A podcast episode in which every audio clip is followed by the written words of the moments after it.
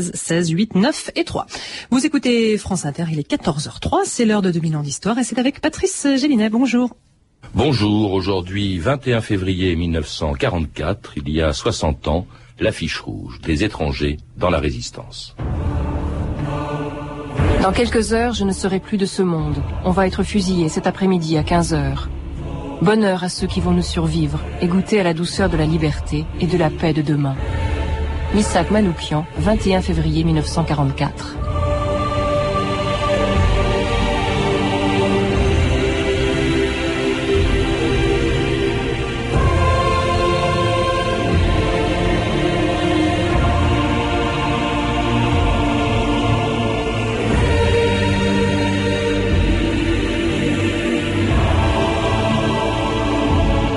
« 2000 ans d'histoire.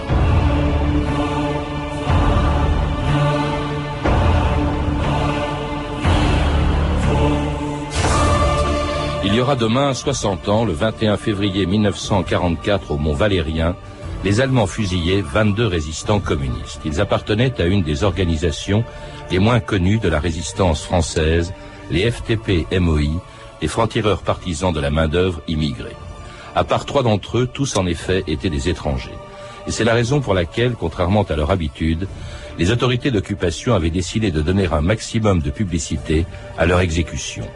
Quelques jours après leur mort, dans toutes les villes de France, on pouvait voir la photo de dix d'entre eux sur une affiche rouge destinée à montrer que la résistance n'était qu'un ramassis de tueurs à la solde de l'étranger. Mais au lieu de provoquer la peur ou le dégoût recherché, cette affiche rouge a fait exactement le contraire. Elle a transformé en héros et en martyrs ceux que les Allemands et leurs collaborateurs français appelaient des terroristes. L'actualité politique. À Paris, M. Albert Clément, rédacteur en chef du Cri du Peuple, est assassiné par des terroristes. À Vichy, M. Paul Marion, secrétaire d'État à l'information, dénonce les crimes anglais et russes. Bombardement de populations civiles, assassinat terroriste. De telles mœurs ne relèvent plus des lois de la guerre, mais de la pratique de l'assassinat collectif et privé. Le maréchal proclame. Français, notre pays traverse des jours qui compteront parmi les plus douloureux qu'il ait connus. Excité par des propagandes étrangères, un trop grand nombre de ces enfants se sont livrés aux maîtres sans scrupules qui font régner chez nous un climat avant-coureur des pires désordres. Français, quiconque parmi vous participe au groupe de résistance compromet l'avenir du pays. Benoît Reski, bonjour. Bonjour.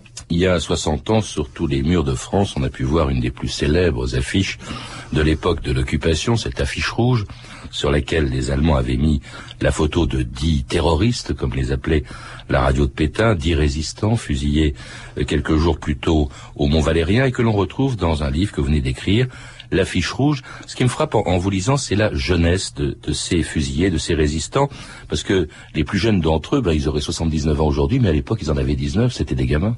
Oui, il y en a qui en avaient 16, il y en a qui en avaient 17. Écoutez, euh, dans ce monde-là, celui de la FTP-MOI, et pas seulement le monde des gens de l'affiche rouge, les combattants ont 16 ans, 17 ans, 18 ans, et les vieux, entre guillemets, ont 28 ans, 29 ans. Les vieux, ce sont aussi des militants communistes, ce sont aussi pour la plupart des étrangers, mais ils sont passés par Madrid. Ils ont fait la guerre d'Espagne, ils ont des, des rudiments, si j'ose dire, militaires et guerriers, et tous les autres, comme le dit un des condamnés, pas celui de la fiche rouge, mais un autre, nous ne sommes que des enfants. Ils ne se vivaient pas comme des héros, ce sont vraiment des enfants, mais sans doute à cette époque, dans ces milieux-là, on grandissait vite. Autre point commun, Benoît Reski, euh, ils étaient donc, vous l'avez dit, presque tous des étrangers. Ils appartenaient à une organisation qui avait été créée dans les années 20 par le Parti communiste, bien avant oui. euh, la guerre, bien avant la résistance. C'était la MOI. Pourquoi est-ce que le Parti communiste a créé cette organisation dans les années 20 Eh bien, dans les années 20... La manœuvre immigrée, hein, la MOI. Oui, ça s'est d'abord appelé, euh, curieusement, pendant quelques années, après ils ont changé pour des raisons qui m'échappent, ça s'est appelé d'abord MOE main-d'œuvre étrangère. Est-ce que le mot étranger a gêné le parti ou pas Je ne sais pas. Et c'est devenu main-d'œuvre immigrée. Ça a été créé euh, sur euh, les ordres ou les consignes de l'international communiste, qui quand même dirigeait de facto le PC français, parce qu'il y avait une internationale syndicale. Et il se trouve qu'en France, il y avait 3 millions d'immigrés dans ce pays, ce qui est un chiffre énorme. La France comptait en Europe et peut-être dans le monde le plus grand nombre d'immigrés. Pour la plupart, c'était des Polonais, il y en avait énormément dans le Nord, il y avait des Italiens depuis longtemps sur le pourtour méditerranéen, des Espagnols et aussi des Juifs. Et on crée pour eux, parce qu'il faut bien organiser ces gens-là, parce que le PC organisait, la main-d'œuvre étrangère qui deviendra MOI. Donc au départ, ce ne sont que des groupes syndicaux de langue.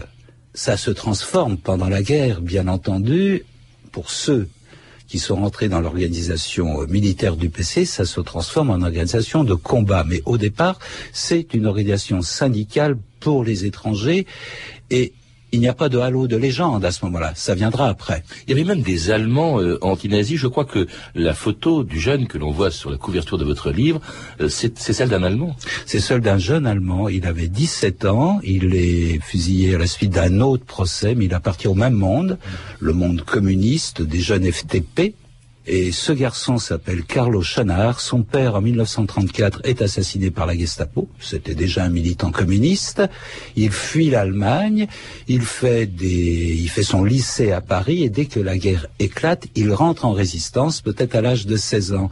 Et la dernière lettre de ce garçon, de ce Carlo Chanard, qu'il écrit à sa mère, il écrit dans sa langue natale. Il l'écrit en allemand. Et il lui dit cette chose admirable et merveilleuse, Maman, tu es encore jeune, il est encore temps pour toi de faire un autre enfant pour me remplacer. Je dis un mot parce qu'il y avait aussi des Allemands qui étaient, eux, pas des immigrés de travail, si j'ose dire, qui étaient des immigrés politiques. Et il est jeune, il a 17 ans, et tous sont comme lui. Et tous sont, sont communistes ou proches du Parti communiste oui, ou enfin. Alors, le, le, Parti communiste, il faut le rappeler, en 1939, à cause du pacte germano-soviétique, il est dissous par euh, les autorités françaises. La, la, guerre n'a pas encore tout à fait commencé, c'est quelques euh, jours avant ou après le déclenchement avant, de, la guerre. La, la, MOI disparaît euh, oui. du même coup, elle est également interdite, et ce n'est que un an plus tard qu'on va retrouver, un peu plus d'un an plus tard, qu'on va retrouver ces jeunes de la MOI euh, au sein justement de la résistance armée que le Parti communiste déclenche après l'invasion de l'URSS. Oui, il faut dire que l'action armée du PC commence effectivement après juin 41. C'est, c'est précis, c'est daté, même si avant il y a eu des tentatives pour les organiser. Et là, pour ces gens-là, pour ces jeunes-là, et pour d'autres plus âgés, c'est une période pour eux très difficile. Ils sont communistes, certes. Ils suivent le Parti communiste, certes. C'est leur famille et ils ne peuvent pas la quitter comme ça. Mais tous, parce qu'ils sont étrangers, sont des internationalistes, des antifascistes. Ils ont été élevés dans le culte de la guerre d'Espagne. Pour ceux qui n'y ont pas participé, et la période qui se passe entre le pacte germano-soviétique et 41 est une période de grande détresse pour la plupart d'entre eux parce que ils ont du mal à être, tout simplement parce que ça les gêne, ça les dérange. Et je dois dire que l'agression allemande contre l'Union soviétique est pour eux une libération. C'est une libération, c'est le début donc de leur passage à l'action euh... armée, un passage qui inquiète bien sûr les autorités de Vichy et leur radio. Nous assistons à une recrudescence de cette agitation des comités populaires. Dans telle grande usine, les communistes passent même à l'action terroriste sans souci de la vie des ouvriers. Et une bombe était récemment déposée dans un atelier. La masse est dressée contre ces pratiques relevant non d'une doctrine politique mais de l'aventurisme dont ont toujours fait preuve malgré leurs protestations les dirigeants du Parti communiste auquel on accola faussement le nom de Français. Mais ne croyez-vous pas que la classe ouvrière sent instinctivement, avec son bon sens et son expérience habituelle, le guet-apens dans lequel on veut la faire tomber? C'est exact, mais il faut que nous l'informions davantage encore. Nous continuerons cette propagande jusqu'au moment où le prolétariat des usines fera justice lui-même de ceux qui veulent son malheur sur lequel ils installeraient le régime du despotisme et de la tyrannie. Alors c'était la propagande de Radio Paris en 1942. On voit bien que ces attentats inquiètent les Allemands, leurs collaborateurs. Ils sont très isolés à l'époque, les, les, les, communistes qui passent à l'action armée, puisque même à Londres, je crois que le général de Gaulle a condamné euh, ces attentats euh, contre les Allemands sous prétexte qu'ils provoquaient des représailles. Écoutez, il y a deux attitudes. Il y a la résistance gaulliste qui, dans ces années-là, après il y aura les maquis. Il y aura des maquis gaullistes et qui, bien entendu, euh, feront le coup de feu contre les Allemands. Mais ça vient plus tard. Les attentats individuels, les, explosions, voire les déraillements de trains, sont effectivement proscrits par De Gaulle qui euh, invoque, et ça peut se comprendre, le fait qu'à chaque fois il y a des otages qui sont fusillés, On en fusillait énormément. Il y a des milliers d'otages qui ont été fusillés.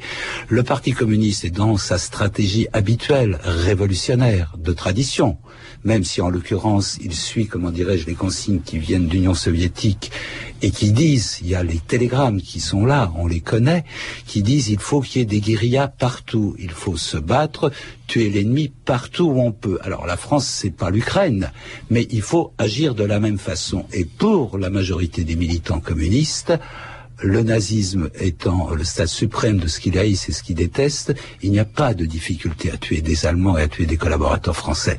Mais en même temps, ils sont à part. Bien entendu, ils sont à part, sauf peut-être, on va le dire, euh, pour les Juifs, parce que les Juifs ont un terreau local, communiste, ils vivent dans la population juive, et ce que les Allemands font à la population juive à cette époque, c'est-à-dire les déportations, les chambres à gaz, on sait déjà, les femmes, les enfants, donnent effectivement envie de tuer.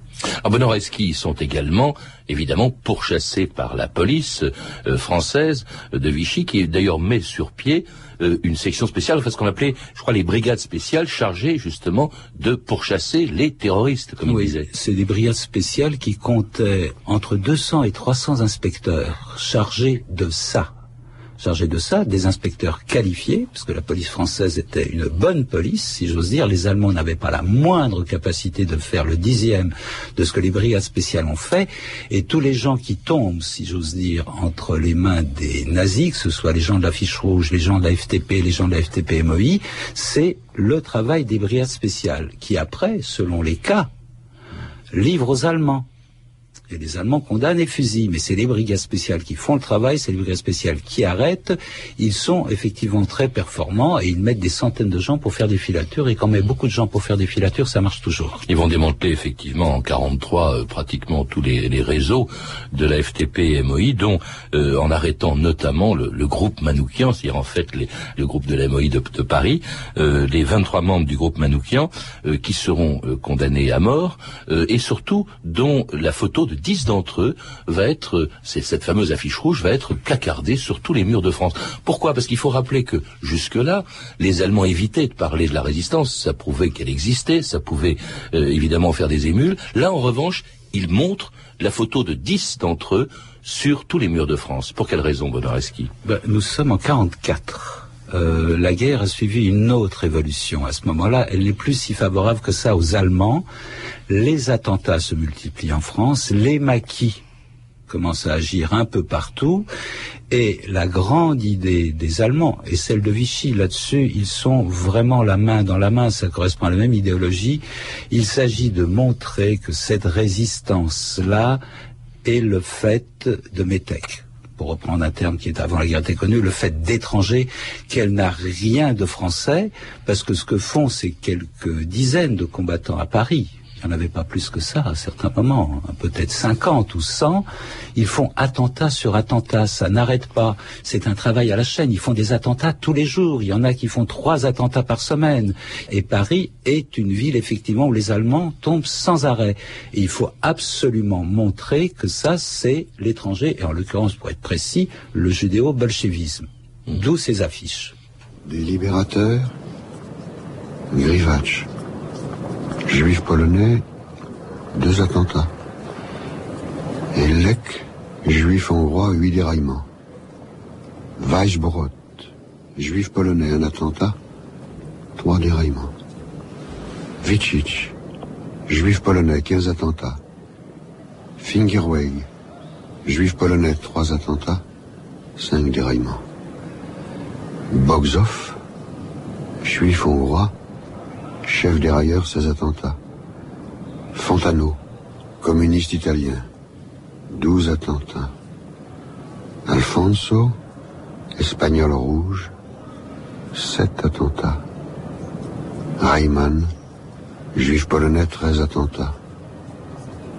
Manoukian, arménien, chef de bande, 56 attentats, 150 morts, 600 blessés. La libération par l'armée du crime? Vous aviez vos portraits sur les murs de nos villes, noirs de barbe et de nuit, hirsutes, menaçant. L'affiche qui semblait une tache de sang, parce qu'à prononcer vos noms sont difficiles. Il cherchait un effet de peur sur les passants.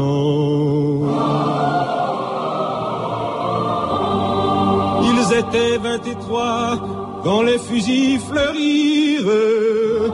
Vingt-et-trois qui donnaient leur cœur avant le temps. Vingt-et-trois étrangers, nos frères, pourtant. Vingt-et-trois amoureux de vivre à en mourir. 23 qui criaient la France en s'abattant. Vous écoutez France Inter, 2000 ans d'histoire. Aujourd'hui, l'affiche rouge. Et c'était Léo Ferré, l'affiche rouge, d'après un poème d'Aragon écrit en 1955, 11 ans après l'exécution des 23 membres du groupe Manoukian, dont 22 ont été fusillés le 21 février 1944, il y a 60 ans, il y aura 60 ans demain. Le 23e étant une roumaine, une femme roumaine, Olga Bankic, qui a été décapitée en Allemagne le 10 mai 1944 après un procès auquel les Allemands ont voulu donner un maximum de publicité la revue de presse Stéphanie Duncan. Oui, le procès s'ouvre à Paris, à l'hôtel Continental, à grand renfort de publicité. Un film est tourné pendant le procès et exceptionnellement des journalistes même sont présents. Une presse aux ordres, bien sûr, parce qu'elle doit attendre 24 heures pour rendre compte des débats. Sa mission est claire, rendre détestables et effrayants ces bandits, ces étrangers, à peine des hommes, qui ne peuvent en aucun cas être des patriotes. On lit par exemple dans Paris Soir, ces jeunes garçons ont accepté pour 1300 francs par mois de devenir des bandits de droit commun, d'ignobles et lâches assassins à la solde des étrangers et des juifs, dont le but n'est que trop évident, achever le pays blessé qui n'a eu que le tort de leur ouvrir trop grandes ses frontières. Pour le matin, autre grand journal de la collaboration, si les uns, les juifs, ont déclaré avoir tué par désir de vengeance, les autres n'ont trouvé à leur enrôlement que des raisons dont la puérilité dépasse l'entendement, l'appât d'une fausse identité, quelques tickets de pain et une propagande faite pour des esprits naturellement abétis. Le journal L'œuvre met en avant quand même leur appartenance politique. Bien que la plupart des inculpés se défendent d'être communistes, leur organisation, comme par hasard, est calquée sur celle du Parti communiste clandestin et des FTP que contrôlent les hommes de Moscou, Londres et Alger. Le journal Les Nouveaux Temps insiste sur le fait que beaucoup de ces hommes sont juifs. Le juif sans patrie qui a pris rang parmi les patriotes entend en réalité nous amener le chaos bolchevique dont il est le seul à tirer profit. Le pire dans tout ça, c'est sans doute le portrait physique fait par le matin de Misak Manoukian, décrit comme un animal. Des cheveux de jet, des yeux de nuit, des sourcils touffus dont les pointes s'allongent sur les tempes, où elles rejoignent les pattes, la partie inférieure du visage avancée comme un groin. Et de ses compagnons, le matin écrit, ils n'ont rien dans les yeux qu'une sorte d'inconscience bestiale qui vous donne le vertige. C'est ça l'avant-garde de l'armée de la libération, ironise l'œuvre. Alors je terminerai par quelque chose de plus beau, je dirais, un extrait de la lettre que Misak Manoukian a écrite à sa femme juste avant d'être fusillé. Ma chère Mélinée, dans quelques heures je ne serai plus de ce monde. Au moment de mourir, je proclame que je n'ai aucune haine contre le peuple allemand et contre qui que ce soit. Je pardonne à tous ceux qui m'ont fait du mal, sauf à celui qui nous a trahis pour racheter sa peau et ceux qui nous ont vendus. Aujourd'hui, il y a du soleil. C'est en regardant le soleil et la belle nature que j'ai tant aimé que je dis adieu à la vie, à vous, ma chère femme et mes chers amis. Un commentaire sur ces textes, Benoît Reski, très différent évidemment entre la lettre de Manoukian qui a été fusillée, je rappelle, le 21 février 44 et, et ce qui précède, ce qui a précédé. Non, sur les textes de la collaboration, euh, on va les juger infâmes, répugnants, dégoûtants, mais ils sont c'est frappant parce que quand on entend les termes, ils sont dans la tradition, comment dirais-je, de l'antisémitisme d'extrême droite d'avant-guerre, où le juif était très souvent montré euh, par ses aspects physiques assez répugnants. Déjà là, c'est pas quelque chose qui a été inventé, ça se nourrit de toute une presse qui a existé entre deux guerres et qui avait, euh, j'ose pas dire ses lettres de noblesse, mais qui avait son droit de son droit de citer. Et euh, il y a pire, il y a un autre journal, c'est pas pour vous reprocher de ne pas l'avoir mis, qui écrit la chose suivante. Et pensez donc, on leur a dit de l'écrire. Reymann a déclaré au procès qu'il aimerait voir les rues de Paris pavées de têtes de femmes et d'enfants goy. Hmm. Donc, euh, on imagine. Est-ce que, est-ce que justement, quel était l'impact sur l'opinion publique? Parce que il y a eu cette presse que tout le monde pouvait lire, il y a eu l'affiche rouge. Est-ce que euh, ça, ça a influencé les, les, les Français qui voyaient tout ça? Et dans quel sens euh, Écoutez, je, je ne suis pas historien, mais ce que je, je pressens, je dis je pressens, c'est que nous sommes en 44. Euh, le régime de Vichy, aux yeux de la plus grande partie de la France, est un régime condamné. Je ne dis pas qu'il a toujours été réprouvé. Il est condamné. Il s'est allié aux Allemands. Les Allemands vont être battus. On le sait, on le sent. Je ne pense pas que ça ait un grand impact. Sauf peut-être, sauf peut-être quand même, d'insister sur le fait qu'ils sont étrangers, parce que quand on lit la presse communiste clandestine de l'époque, elle s'évertue, et on peut la comprendre, sans nécessairement la prouver, à dire qu'ils ne sont pas étrangers, à le dire qu'ils sont français, à dire que ce sont des patriotes français, parce que c'est une propagande qui fait mal.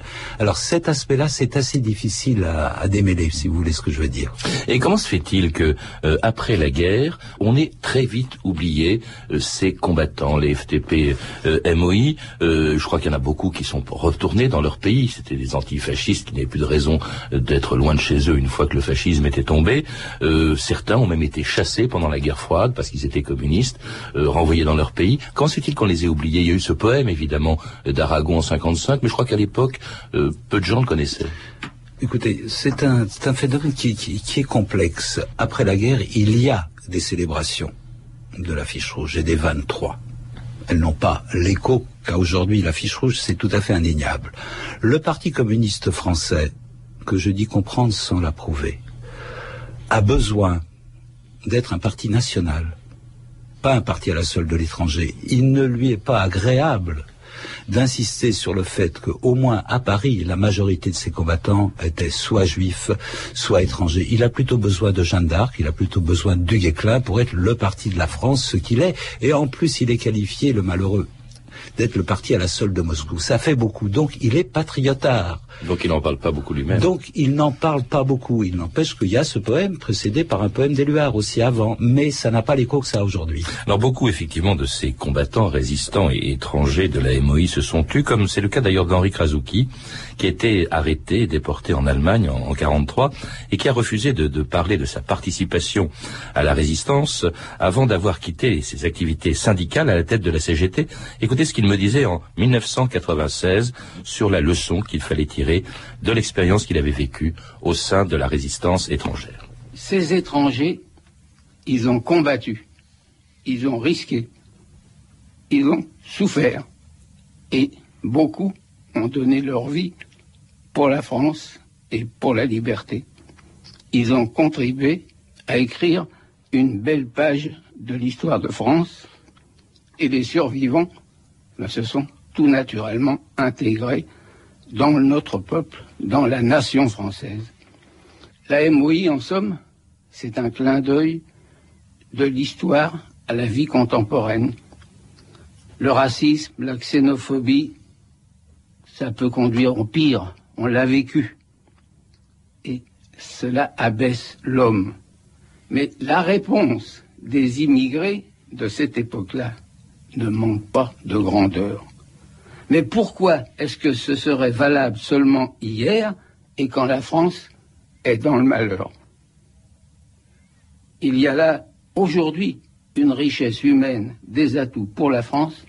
Il faut savoir agir en conséquence pour vivre et construire ensemble. C'était Henri Krasuki qui est mort il y a un an, janvier 2003. Un commentaire euh, sur ce que tu viens de dire, Benoît Reski Oui, d'abord c'est très émouvant de l'entendre. Krasuki avait 16 ans et des poussières quand il a été arrêté.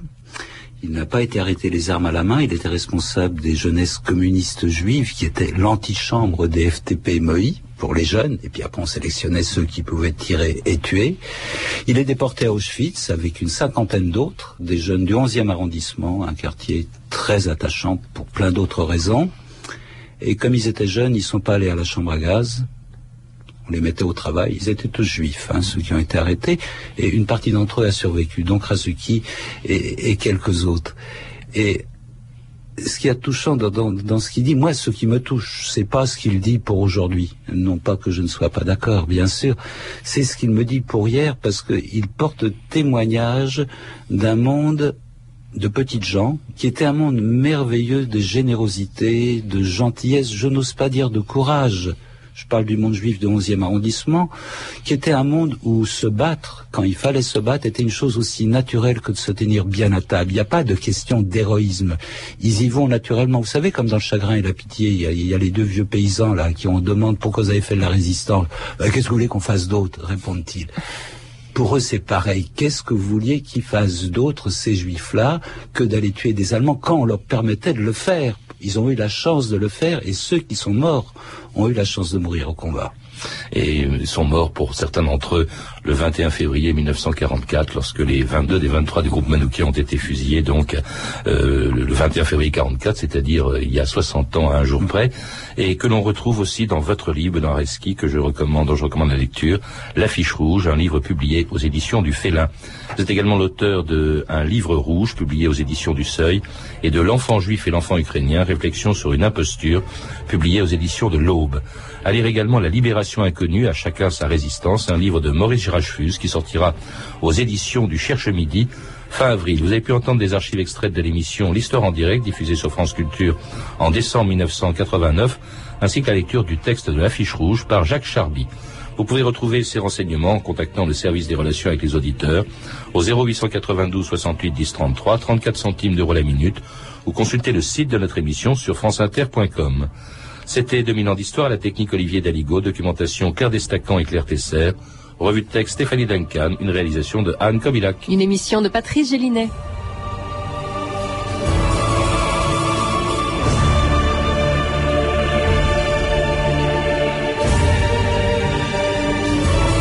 Que la ville d'Ivry-sur-Seine où sont enterrés les membres du groupe Manoukian inaugurera dimanche prochain à midi à l'hôtel de ville une exposition retraçant l'histoire de ces étrangers résistants, étrangers résistants auxquels un hommage sera rendu une heure avant cette exposition au cimetière parisien d'Ivry à 11 heures donc dimanche prochain.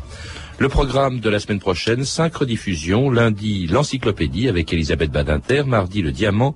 Mercredi, les procès de Moscou. Jeudi, le jardinier de Louis XIV. Le nôtre avec Éric Orsena. Enfin, vendredi, les dieux grecs. Bonne fin de semaine à tous. Il est 14h30 sur France Inter. L'heure de retrouver Chris.